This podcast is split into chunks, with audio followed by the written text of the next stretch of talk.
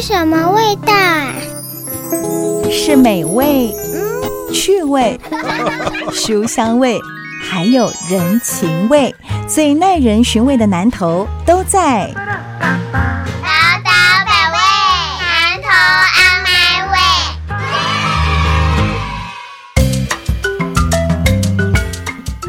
九九点一大千电台宝岛百味南投 On My Way，我是念慈，我是裴慧。节目在进行的这个时候，正好是暑假的时间，七月中的时候哦。那因为前阵子看到这个议题，我觉得还。蛮大的，而且呢，其实我知道，在这个过程当中，培慧一直有在努力的帮忙推动，就是中兴大学要在南投设分校。这其实，在南投，包含它坐落那个地点，中信新村，都一直是一个非常重要的讨论的热点哦。那我想，培慧先跟我们稍微分享一下，哎，立功台湾的代号嘛是布利亚贼根，中兴大学可能我可以猜测得到的，大概就是地缘比较近，因为台中到南投，可能它不需要博刷贵念啊，比较容易的这个。迁移好，你要在这个地方设它的分校，一定是你要跟周边的生活机能，好，包含它的这个经济活动、产业等等，要能够媒合。啊，不，囡仔可以读册读出来出来嘛，是大概可以带北这个康亏，可以带东这个康亏，好像不能留在南投。那个时候你那么努力推动 push 中心大学进到南投中心新村的这个点，是为了什么？那它跟南投这个地方有什么可以融合的？我觉得第一个融合，当然我们讲到中心新村，大家都会想到省政府时代。然后讲到省政府时代的时候，我们有没有去问说，哎，这个公务员培训的摇篮来自哪里？该不会刚好就是中心大学吧？恰恰好是中心大学哦。中心大学以前不是只有现在的农啊、工啊、电子啊、科技资讯学院，它以前还有法商学院呢。哎，对呢，法商学院现在是台北大学嘛，哈，所以我们非常多地震的人员，非常多水保的人员、农业的人员，其实都是中心大学在培训。法商学院这样，那当然我并不是说因为他们有这个渊源而已啦，而是一个地方的发展。最重要是要有人来，是哈，所以我觉得有人来，其实大学城是一个呃最能够看到这个人的往返。我说的能够看到的原因，并不是说我们规定啊怎么样，而是说你可以看到很多人在这里走动，他们可能是做研究的，他们可能是来这里做学术交流的。嗯嗯。那中心大学本身它是一个非常好的人才培训中心，现在也还在进行，以前叫省训团，现在是考试院或者是呃人事总局都有高官的培训所。还驻扎在这里，并不是就分开了哈。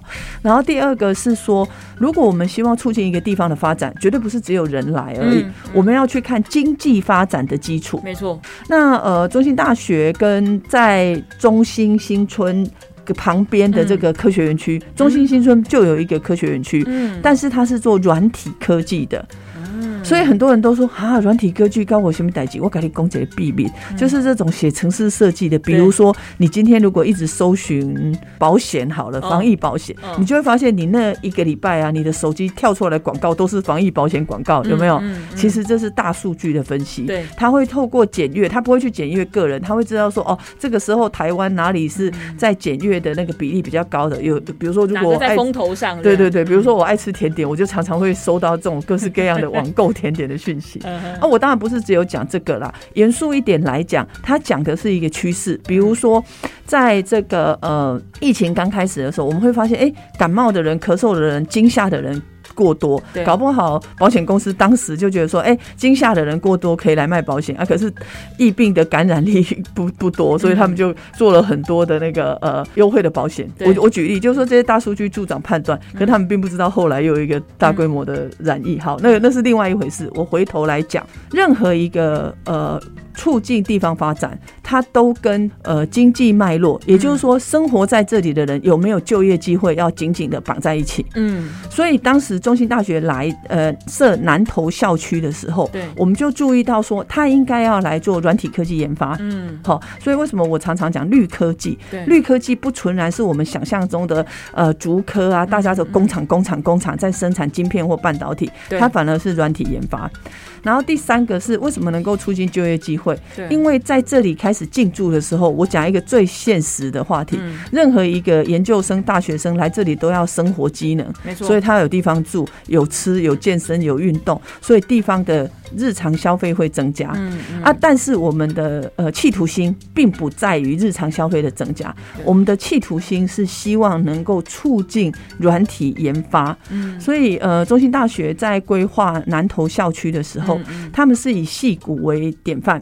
哦，那我讲有戏骨为典范的时候，很多人都说蔡培慧，你是不是想太远了？我说想的并不远哦。嗯，为什么我说想的并不远？因为我自己去过戏骨，然后我知道那个地方你去，你绝对不会哎。这是科学园区吗？怎么到处都是山啊？然后远远的就看到一一个一大摞的建筑物，就是一个大公司这样子。然后甚至于非常多的研发基地都是环绕在戏谷周围的。不管你现在用的微软啦、FB 啦什么，都是在这个区域。对。所以一个地方如果要提振它经济的内涵跟多元性。非得有大学的支持，嗯，那我必须要强调哦，我不绝对不是只是呃要耍炫啊，讲经济讲科技业。农业也很重要，嗯嗯，然后现在的 大家都不想生小孩，但是都有毛小孩，嗯，所以毛小孩的照顾也很重要。对，那中心大学到中心新村之后，因为它的腹地比较广，而且也有一些九二一地震造成的断层带，所以那些绿地，我们也在规划第二期的时候，是不是来做毛小孩的游乐园或运动公园？毛小孩的运动公园听起来很有趣，可是当然并不是只有毛小孩去啦，也要那个就是呃有人带着他 去遛狗的。人去啊，所以我要说的事情是说，我是以经济发展跟就业机会来做这个中心大学要来中心新村设分校这样的规划。嗯嗯。那第三个就是这个支持绝对不会只是想象的支持，而是现在就在发生。嗯嗯。那现在就在发生，大家知道的就是啊，中心大学要进驻，对，好，九月一号哦，甚至于中心大学进驻的学院，就跟台湾未来的发展有关。它第一个进驻的学院是循环经济学院，对，循环经济学院讲。讲讲简单了一点哈，你去问你的阿妈就知道了。一看 King Cam 米干龙爱勇敢雄厚哈，勇敢想不呀？这就是这个概念。好比说，我们的手机里头有很多的还可再利用的，嗯呃，这个元素，不管是材料，你知道我们的手机里头可能有金属的材料，是各式各样的，可不是只有金子了哈。然后它要怎么回收再利用？甚至于我们现在的那个废材，就是建筑物不是一直在更新的废材，可是里头不是只有那个混泥啊，它还有钢构啊，那个钢筋啊，是不是要拉起来？那要怎么再利用？甚至于我们的农业废弃物，对，最近很流行的。呃，在 seven 卖的那个马来模的那个杯子啊，它是用比如说呃农业废弃物的废材去转化为材料，生做生活材料、生活用品的材料。对，我待会再告诉你们那个在哪里设计的，而且我认识那个设计的朋友有多久了。嗯，待会再告诉大家。因为其实我想裴慧在这个段落，他提到一个非常重要的点：中心大学去到了南投中心新村设分校，它不只是一个学校设分校的动作这么简单而已，它可以带动整个生活的这个发展。那其实一般来讲，我们过去还提到所谓的科技啦、经济啦，感觉都好像是很这个形而上哦。你要看到具体的金流流动啊、人流流动啊，那才叫做经济，它才有所谓的发展哦。但其实，在生活品质的这方面，它也是一个可以把人流吸住。不让它向外流动，一个很重要的重点。所以，我接下来就想要请教裴慧，就是说，刚才提到这个整个生活的这个环境跟这个素质，也是吸纳人才相当重要的一个点。它虽然不是很形而上，我们可以马上看得到的，但在中心新村这边，我印象中，它之前好像不是有那什么文资法还是什么文文文化景观的这个保存区，对不对？嗯。那你说好，现在学校来到这边，它是一个校，而且像你刚才讲，它进来的这个单位，它又是这么的符合。所谓未来软体科技的一个研发，好，那它的周边的这个机能真的能够互相搭配吗？它会因为所谓的文字保存法的限制，那我限制了所谓的利用或者是开发？嗯，好，中心新村是文化景观的整个保存，所以中心新村的景观外观不会改变，完全不会改变。然后呢，甚至于中心大学呃要进驻的时候，他们也规划说，未来可能在一个比较相对来讲比较平坦的地方，他们要盖这个永续的。研究中心了哈，我们听到这个想说，啊，是不是要盖大楼十层楼啊，或者是高楼？对啊。结果你知道中心新村的规划是三层楼，而且一样是红瓦白墙，它就是要符合法律规范。跟周围的地景连接，就是未来你不会看到突兀的房舍一直新建。嗯，那可是很开心，就是中心大学外围的科学园区，对这边也已经有一些腹地了。嗯，那这边呢，其实是临近中心新村。嗯所以换句话说呢，它的研发为基础，这个是不变的真理。但是它是内涵会强化。嗯，我所谓的内涵会强化，就是说我研发的这个城市设计啊、耗电啊，或者是这些很可能我必须要把这个水电给做好。嗯。好，然后或者是说我的那个 WiFi 啊，还这些的那个承载的那个基数要增加，你不能够大家都开电脑在做研究的时候或传来传去的时候宽屏不够这样子。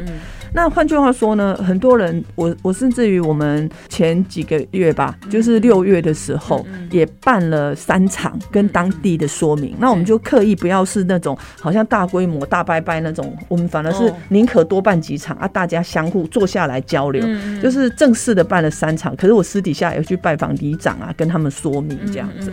换句话说，中心新村并不只是省府的所在地，它也是台湾最漂亮的田园城市。所以，我们当然。要维持这个田园城市的风貌啊，而且我相信维持这个田园城市的风貌，它吸引的效益可不是只有学术人才、研究人才，它还会吸引很多观光的人呐。啊，这样对促进南投的经济也是另外一个呃推动发动机嘛。对，所以文化资产我们会遵守，这个没有问题。那甚至于我们也注意到，就是说中心先生是一个呃省府延续到现在很大量体的一个机制。对，所以呢。中兴大学，我们就是呃国发会移拨给他的空间是以七十三公顷。为基础，所以换句话说，容纳不够，这个不用担心，因为它的面积是够大的。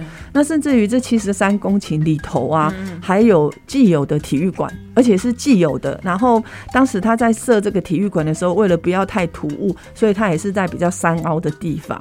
那这个体育馆就是说，我们只会原封不动或原地重建，因为这个体育馆好像没有死造，所以是不能使用啊。但是不会去。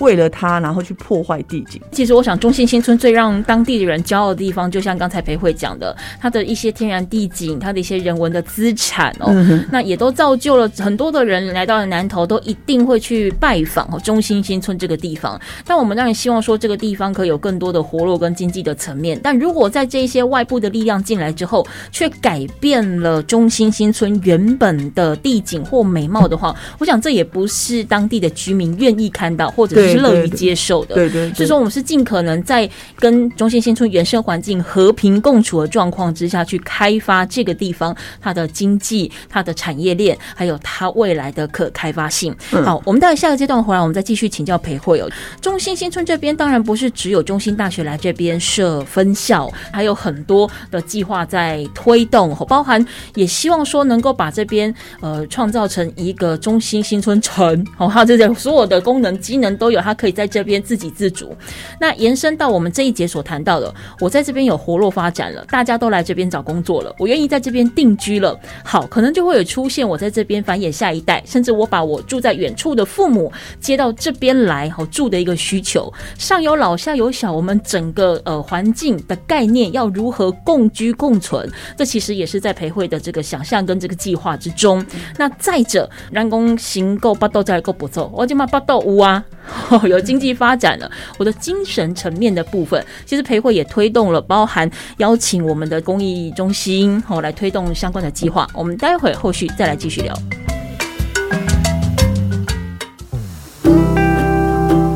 嗯，这是什么味道？是美味、嗯趣味、书香味，还有人情味，最耐人寻味的南头都在。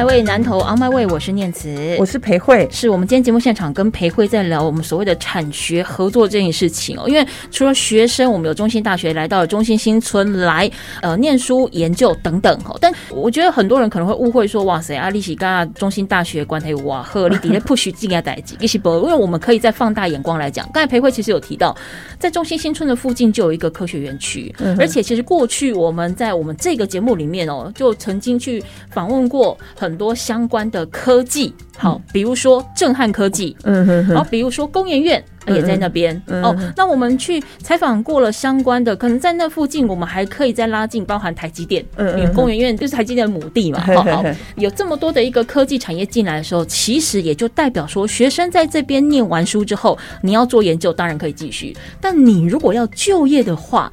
裴慧在当初 push 这个计划的时候，你也有想到了这一层，跟很多地方的企业。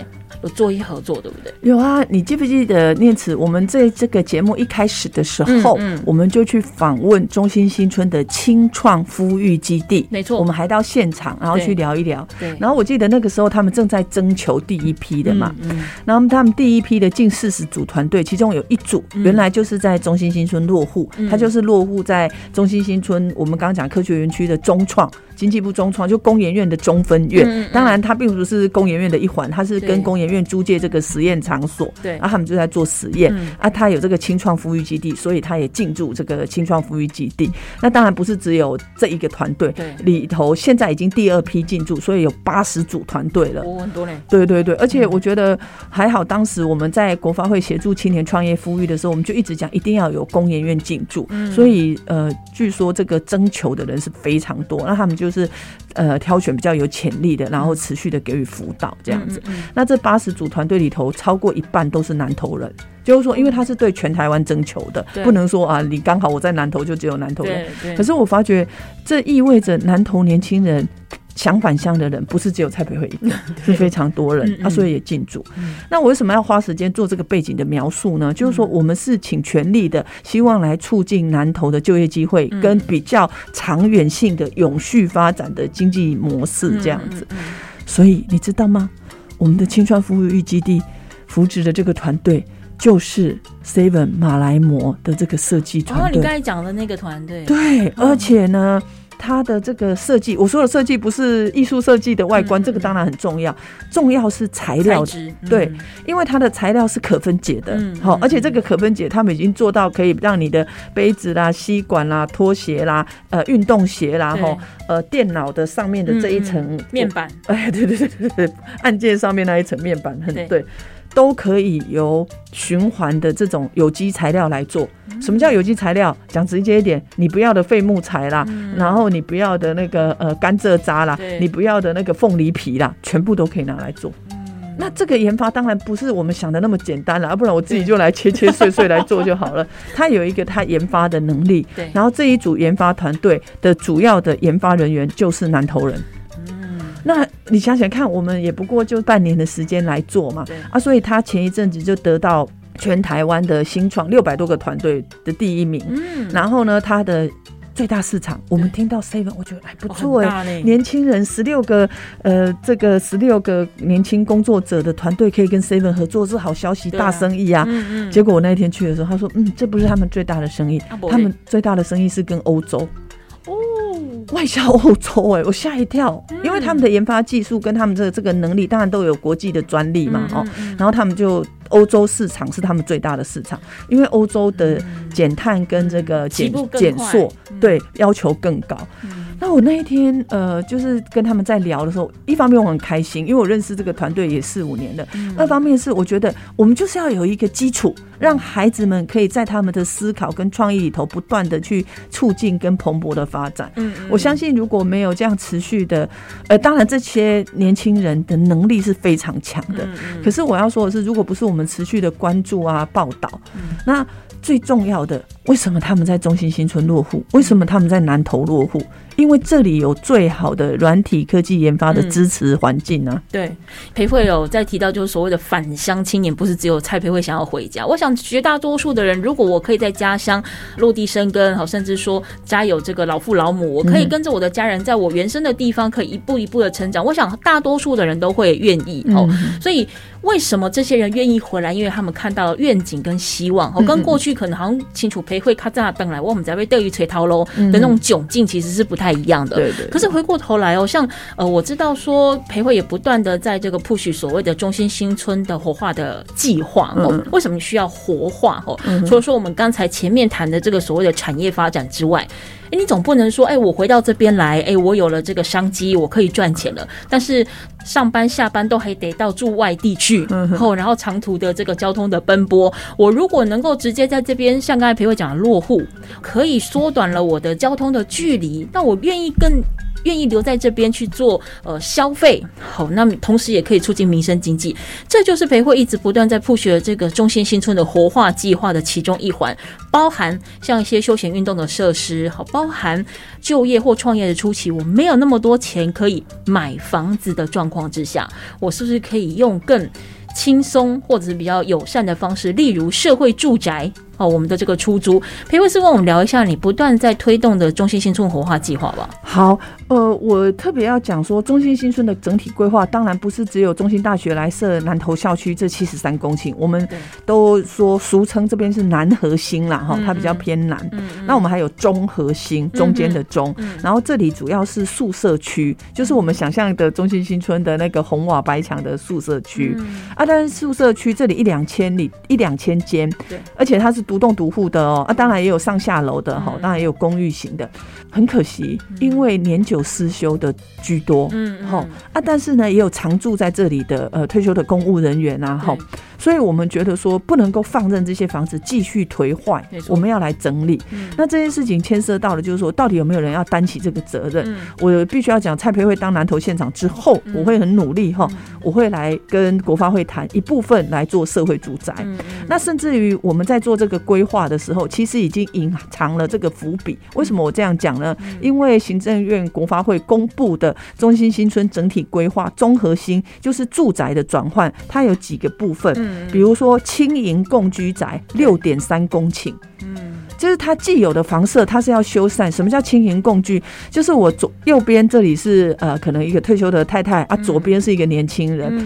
轻盈共居主要也是从欧洲开始的，对。可是我前几天就听到一个记者，嗯，然后他也是来就是农村地区当记者，然后他就租了三合院的一个落，就是架新吼林啊来来短的话。啊，伊讲吼，伊租好伊的是一个阿嬷，啊，伊就是写文章悼念那个阿嬷，因为八九十岁、九十通岁嘛，转去啊安尼。伊讲伊到尾啊，迄几年，伊就甲这个伊的算伊的厝头家，像伊的阿嬷共款。有当时啊，伊若要去诶采访啊，还是啥，阿嬷都会叫伊讲，啊，你甲买啥转来安尼。啊，伊转来就会甲伊蒙开讲。啊，有些时候伊若规工拢伫外口无闲，诶，阿嬷佫会传煮好的物件去因兜互伊。就是那种互相互动的温暖跟亲情，那我觉得这个不是刻意的，就是你在制度设计上要有这样子的弹性。啊，当然阿妈有当时啊，那真正不松快嘛，也是叫这类记者跟你在一起看一些嘛，哈。所以我要讲的是说，轻盈共居不是我们自己去突发奇想，而是它会在社会转换的时候形成一个过程。因为我觉得现在的移动人口嘛，对，那当然我们最希望是跟爸爸妈妈住，可是假设不是的话，也要保留这个弹性。嗯。另外，我们也做了健康宅十一点五公顷。对，什么叫做健康宅？它的概念，很多人说哦，住进去就健康吗？当然不是啊，神单哦。就是说，我们会规划一些运动的课程，而且是针对老人家的体适能课程。另外，我们也会在这个健康宅里头放入智慧的这个反应。什么叫智慧的反应？你黑门吼，那能能刚不亏啊？它有感应性啊，一头砸下工，哎，这有待机哦，有问题。对对对，而且那个门吼。基本上呢，不是说要，比如说我在厕所门或者是我床底的四个角，只要放一个垫片，我们就知道了。但是我们不会去管你的隐私，因为这个没有办法看到影像，只会看到哎，比如说啊，你体里面曾定能活动的次数，丢丢丢丢丢，啊不，我可能洗端啦，洗底这本受来对骨的啊，啊，不让摘。安全性，丢丢丢啊，当然不是只有这个啦，也有人在想说，哎，那我们是不是在冰箱里头有感测器？就是说，如果果都只有酒啊，哈，还有那个 炸鸡的吼，跟有青菜的吼，那不一样哦。我说这个其实也做得到，只是我们要不要这样做而已。那当然不会是只有这种呃电脑控制的，那这样一九八四大家也很担心嘛。主要是未来的这个健康宅会跟未来的医疗的高龄的预疗照护做一个，所以它其实也是引发科技的园区，就是说，哎，未来我们有什么样的这个呃远距的，假设远距 AI 智慧的照护，也可以在这里来跟这个老人家互动，或者是我们中心大学，它呃。他也要设未来设医学院嘛？他现在现在设医学系嘛？那他是不是也可以来跟既有在中心新村的中心医院来连接，成为一个访视的点？嗯这些都是我们规划里头的。那当然，社会住宅最重要的还是年轻人要来住啊。所以我们将来会针对年轻人的需求，或者是弱势户的需求，或者是特别的专案的需求来开展。啊，这个我觉得是重点，因为哈，出拿不让多都撸来撸，哦哦嘿。嗯嗯，我们之前的节目当中，其实有谈到说，南投面临一个很大的困境，就是人口老化的问题。留在境内的这个老人家，真的的确还是比较多。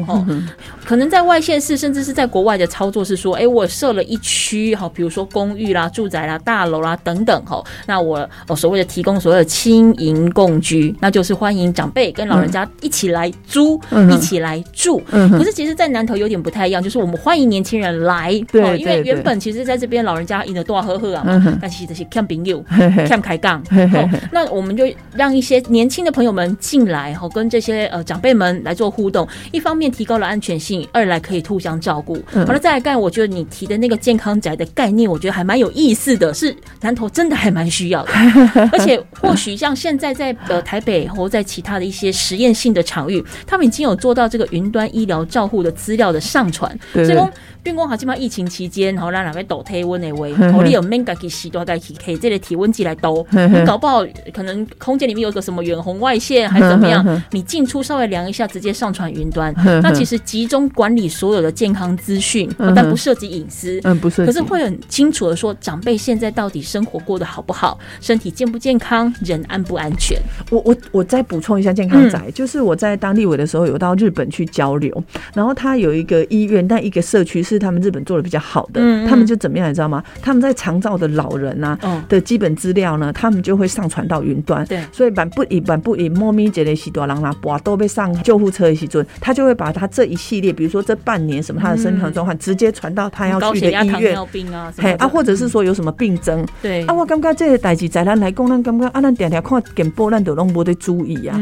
可是日本为什么做的这么完整？是第一，他们的医疗体系跟我们不一样；第二，他们觉得老。老人的那个发病应该都是一个慢性病的延续，或者是呃一些状状况，我们我们不能乱讲啊哈。但是至少他让这个资讯是迅速的、及时的，满不以啊阿辉那把都被上去北医啊，这里主料滴滴启动救护车的时阵，就会传到你要去的医院，助帮助这个医师或护理人员在照顾的时候的判断。而且迎合很多现在长辈，我们姑且不论独居老人哦，有些是说他的呃孩子还是都会回来交流什么，但但是因为孩子可能在外地工作，对对，万一长辈有个什么状况的时候，恭喜在了，笑脸郎嘛，不一点也在公，因爸爸妈妈最近心态总控起来弄，而直接有数据上传，缩短的那个沟通跟找资料的时间，对对，可以让这个长辈有更快又更好的医疗照护。对对对对对，这是我们未来希望做的。而且我我被讲的东西讲，呃。先不要去想说啊，科技很远啊，其实并不远，嗯，还蛮还蛮可以运作的，随时都在使用。我们在下个阶段回来来谈到了公益中心，其实它可以做的可能性很多，它不是一个展览空间而已，它也可以选择主动出击哦。那包含跟中心新村的结合，我们待下个阶段回来再继续聊。嗯，这是什么味道？是美味、趣味、书香味，还有人情味，最耐人寻味的南头都在。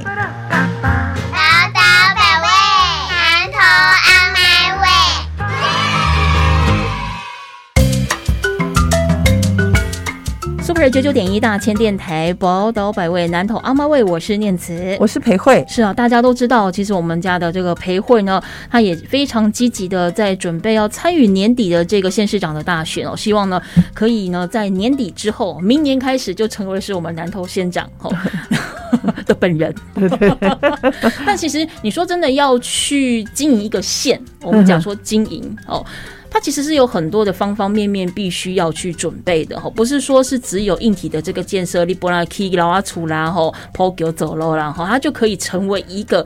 呃，县长或者是一个县哦的这个治理者哦，那其实包含在软体的方面，人民的生活需求、人民的经济照顾哦，甚至呢，在我们的精神层面都非常非常重要。那么在今天节目当中，其实我们呢比较锁定在我们过去也曾经谈过的中心新村哦，倒不是说中心新村非常特别，比起其他的地方都更值得开发，这倒也不是，但它的确是一个未来发展的亮点。所以你会看到过去我们在这个节目当中有谈到的呃一些国发会。好的青年富裕基地，好，甚至呢，呃，我们也谈到了，像今天提到中心大学南投要设分校，为中心新村的发展也带来一个新的契机。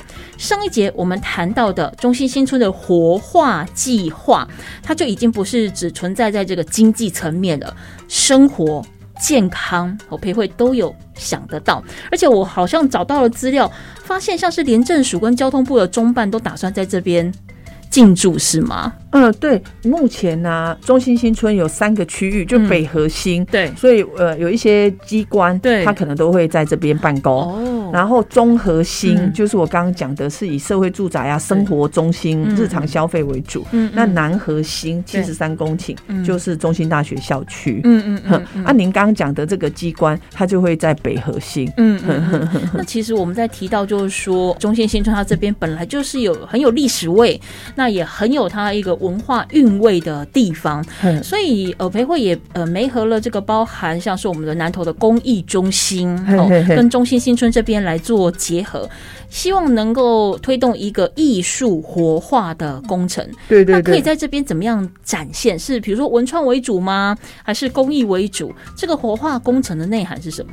呃，很多人会讲活化工程，就想说啊，是怎么了吗？那事实上呢，中心新村跟草屯是邻近的，嗯，然后我们草屯就有公益中心，然后公益中心每年都会遴选。公益之家，嗯，那公益之家，坦白讲，就是有得到什么国家文艺奖啊，或者是说他在不管是琉璃啦、竹艺啦、陶器啦、金器啦、漆器都非常杰出的。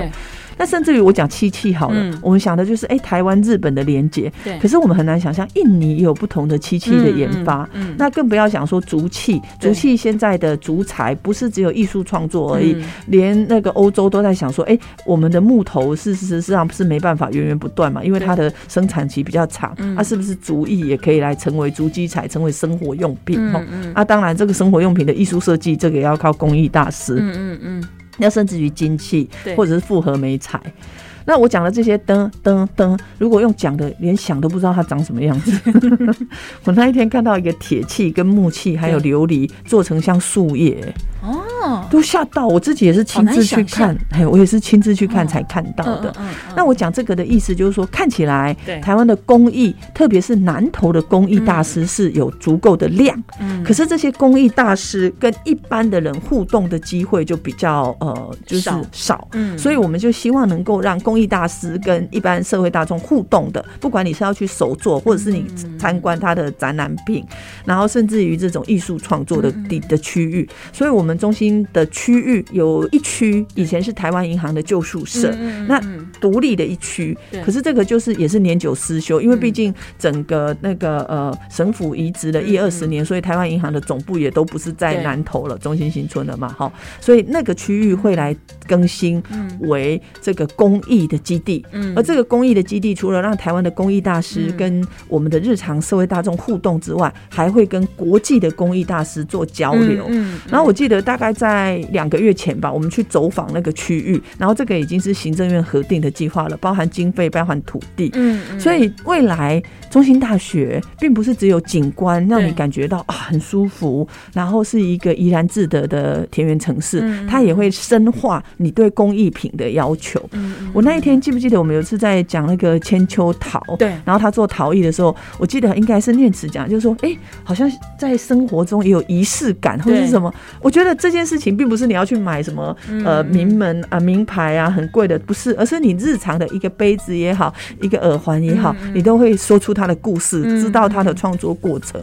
我相信对很多人应该会蛮喜欢的。嗯嗯比如说，我前几天看一个朋友，他就戴一个黑色的耳环，小小的，啊，有银饰的。我觉得，哎、好漂亮，在哪里买？他说他去国外旅游的时候买。哎、我觉得这其实也是一个，就是我们讲的工艺，真的不用太远，它就是我们日常生活的一部分。嗯嗯那我觉得台湾这几年，我相信不管是日常生活啦，大家也会希望能够活得更更质感对质感，我我必须要讲这件事情呢，也是我们希望能够让工艺大师他们已经有很好的长才，然后来跟社会大众，然后跟国际连接的一个大计划。嗯嗯嗯，因为其实邀请工艺大师或者是相关的工艺的展出，如果能够像你刚才提到的，利用这个台湾银行的那块腹地的话，哎、你说在整个中心新村里面，其实里面得被造个下面展览馆，哦，也不用特别跑到什么样的一个呃什么博物馆哦等等，你几乎就是，比如说你在那边生活，你去那边你逛了一圈，你什么东西都看尽了耶，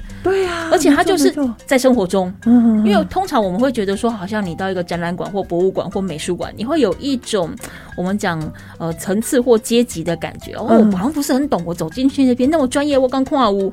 但是如果当艺术就出现在生活当中的时候，你就不会觉得它有多么的高深莫测。而且我对特别讲，我们那也是老旧宿舍改建啊，当然它有一个球场，就是可以比较可以开放的空间。嗯然后那一天我跟草屯公益中心的张主任嗯去走的时候，对他有特别提到，嗯就是因为这里头过去是宿舍，对所以他很可能呃一二楼的配置都不太一样，有嗯有的是比较大的，有的是比较小的。他说他不会去把那个呃就是那个窗台啊做更新，他是要让大家看到历史变迁的遗迹，嗯当然恢复生活机能啊、水电啊这些都会做到完整。嗯可是他反而觉得说，哎、我们有时候一些门栓呐、对或者是当时的那个呃铁窗的造型啊，嗯其实反映的都是那个时代的工艺。对，我觉得哎、还蛮好的，而不是而不是说我整理的之后我就要把它弄新啊、弄漂亮，不是这个意思。嗯，会让它非常的整齐、功能齐全，可是不见得完全是。我一定要给它掉了。对了对了，我不爱给它拆掉，被好好啊给它给它保留。咱可能是给它伪装，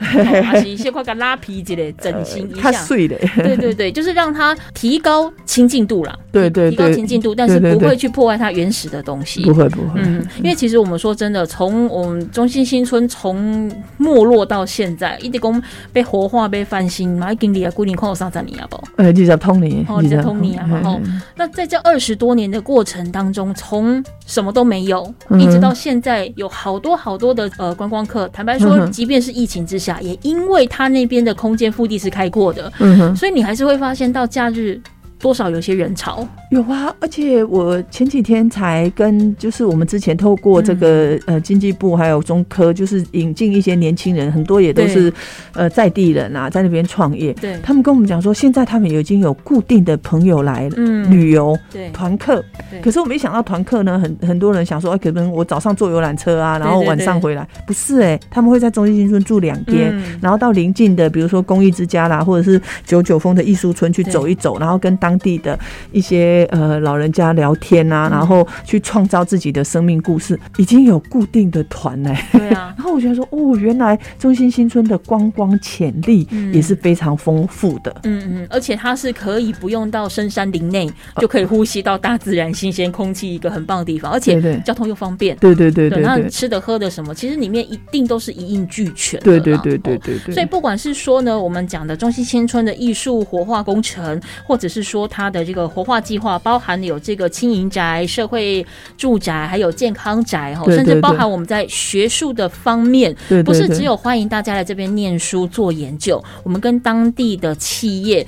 做结合，达到了所谓的这个产学合作，学有所用哦，因为很多时候我们可能念完书之后出去，还真不知道要找什么工作，对啊，或者是学非所用，这也蛮尴尬。可是我如果在这一边念书，甚至可以跟在地的这个企业做结合，那甚至我在求学的期间，我就已经可以到那边去做实习、去工作也好，会更清楚确立这一个学生或这个科系的发展。对对那我想这个地方我就会更愿意留下来，对对对因为我工作已经找到了嘛，好对对对。我有社会宅，好便宜一点的我可以住进去了嘛，嗯。好，那我生活技能也还不错，礼拜六、礼拜天休闲假日的时候，我也不怕没有地方去。在对对在，这么一个完整机能的规划当中，那才有机会可以去翻转南投县哦目前高龄化人口超高的问题。嗯，他被有几瓜这类他校园李白，好那个年纪的平均数字可能会稍微的均衡一下下哦。所以我想中心新村的这个活化，中心新村的这个再出发，绝对是指日可待的。那我们就也希望就培会再继续努力，哦，帮我们呢中心新村为中几类，再给几类 settle 一下，让它有更崭新的面貌，可以再呈现在大家的面前。那么也欢迎大家呢，每个礼拜六早上的九点锁定 Super 九九点一大千电台，宝岛百位男童 On My Way 的节目，可以听到呢培慧跟我们分享很多南投的新希望。那当然，你也可以透过呢 Pocket 平台继续延伸收听，不管是 Spotify、Google Pocket、Apple Pocket，通通可以找得到我跟培慧。那我们下次见喽。嗯，谢谢大家。